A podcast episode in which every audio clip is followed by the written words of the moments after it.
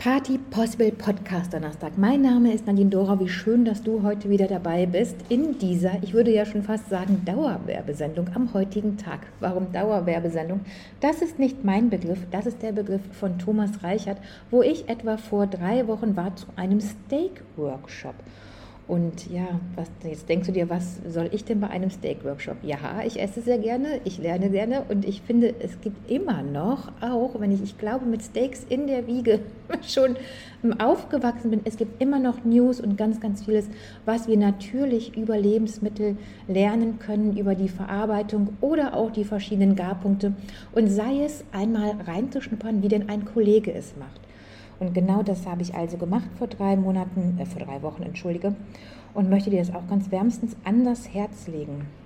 Thomas macht das ganz wunderbar in seinem Workshop und in seiner Außengastronomie, stellt einmal die unterschiedlichen Zuschnitte vor, stellt in diesem, in diesem Event, das ist echt ein Event, mit dem Namen Ich will ein Rind von dir, eben auch die verschiedenen Garpunkte vor und zeigt auch, wie es sowohl auf dem Grill als auch in der Pfanne ja, funktioniert das perfekte Steak oder auch den perfekten Burger zuzubereiten und natürlich auch das ganze Rind bzw. ein Teilstück des Rinds einmal roh zu genießen und wie hier die Zutaten sind.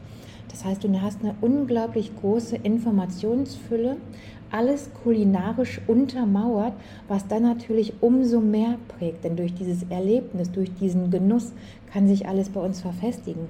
Was noch dazu kommt, ist dann das Handout, was ebenfalls gespickt ist mit den Rezepten, mit unglaublich viel Wissenswerten und Lernenswerten. Ja, und mit der charmanten Art, wie eben Thomas Reichert, sein Haxen Reichert, seinen Betrieb schon in der dritten Generation führt. Natürlich ist er Metzger, natürlich ist er Metzger aus Leidenschaft, er ist eben aber auch Versorger. Und ich finde, bei Metzgern ist es ganz, ist es eklatant auffallend, wie unglaublich liebevoll, wie unglaublich nahbar, wärmend und ja, du bekommst sofort dieses Willkommensgefühl, wie sehr Metzger doch hier in den Schuhen der Versorger, der Bürger drinstecken und das auch leben und auch Wissen vermitteln möchten zu all diesem, was ich glaube, Metzger auch von Haus aus schon haben, hat Thomas unglaubliches, ein unglaubliches Showtalent und auch die, ja, die sehr große Gabe, das Talent, etwas so zu vermitteln. Er hat ein Showtalent, er hat eine unglaublich charmante Art und du wirst rausgehen und sagen, ja, von dir möchte ich ein Rind.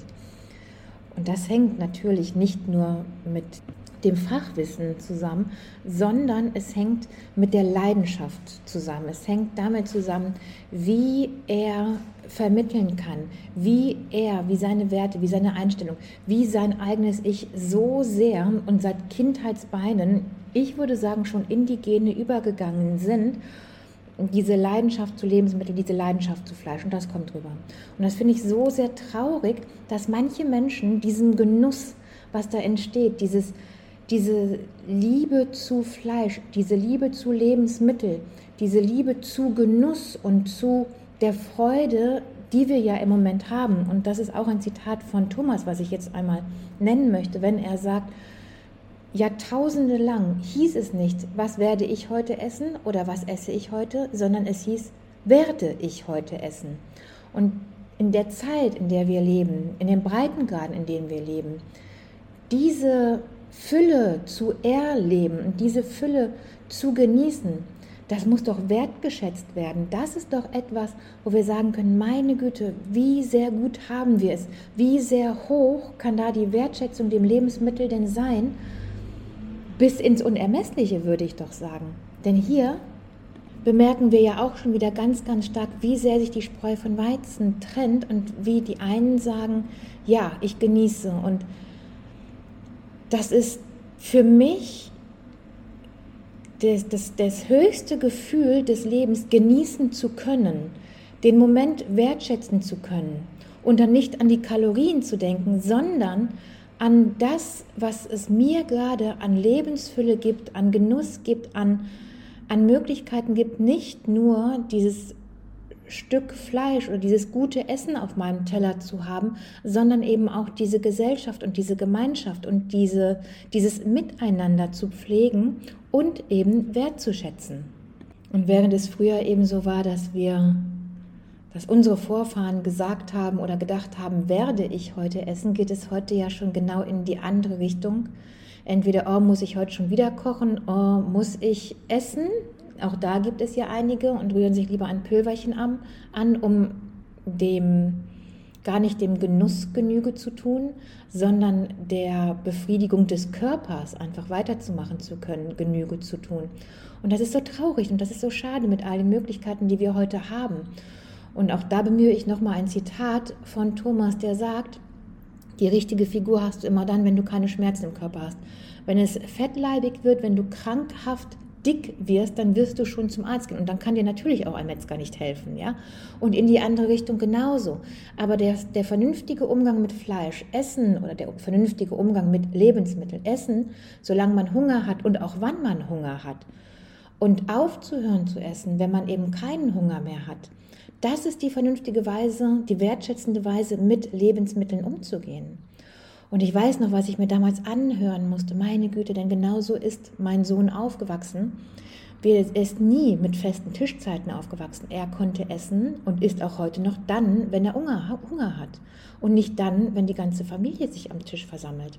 Warum heißt es denn, wenn ich um 8 Uhr oder um 15 Uhr oder um 13 Uhr, egal welche Uhrzeit wir jetzt nehmen, die einen komplett anderen Lebensrhythmus hat als alle anderen oder eben als mein Sohn oder mein Sohn spezifisch einen anderen Rhythmus zum Essen hat, sein Körper einen anderen Rhythmus hat und auch einen anderen Schulrhythmus, Arbeitsrhythmus, persönlichen Rhythmus hat Warum heißt das denn, dass es dann wichtiger ist, mit der Familie zusammenzusitzen, als auf seinen eigenen Körper zu hören und dann zu essen, wann man möchte? Dadurch geht nicht die Beziehung verloren, wenn man nicht an einem Tisch sitzt. Dadurch wird die Beziehung gestärkt. Denn wir hören auf unseren eigenen Körper und können natürlich dann genau dann essen, wenn wir Hunger haben und nicht, wenn meine Mutter meint, das Essen müsste jetzt gemeinsam eingenommen werden und auf dem Tisch stehen. Und das fand ich sehr befriedigend, da ich eben mit dieser Meinung super lange alleine da stand. und ich aber auch hier anders aufgewachsen. Aufgewachsen bin ich, musste kurz Pause drücken, da wurde es sehr laut im Hintergrund. Ich sitze nämlich in der Küche und genau, das darf man auch nicht vergessen. Auch ich bin anders aufgewachsen. Bei uns gab es, dadurch, dass wir eine Metzgerfamilie sind, immer die Möglichkeit zu essen, wann ich essen wollte. Und es hatte immer irgendwer in dieser großen Metzgerküche auch oder in der Wurstküche auch noch Hunger, sodass ich entweder mit Gesellen gegessen habe, dass wir alle gemeinsam gegessen haben, oder eben, dass ich auch mal alleine gegessen habe. Und dieses, dieser Umschwung, dass wir ja, um dann nochmal auf die Wertschätzung zu kommen, dass wir das nicht mehr wertschätzen, kommt natürlich aus dem Überfluss, den wir so sehr stark haben und so sehr stark merken. Und wenn wir einmal dahin kommen, dass eben nicht alles erreichbar ist, sofort verfügbar ist, dann wertschätzen wir natürlich auch wieder alles und denken uns nicht, okay, es soll jetzt nicht dies sein, es soll nicht das sein, es soll jenes sein und ich möchte mich jetzt vegan ernähren, ich möchte mich vegetarisch ernähren und ich möchte mich frei von Laktose ernähren.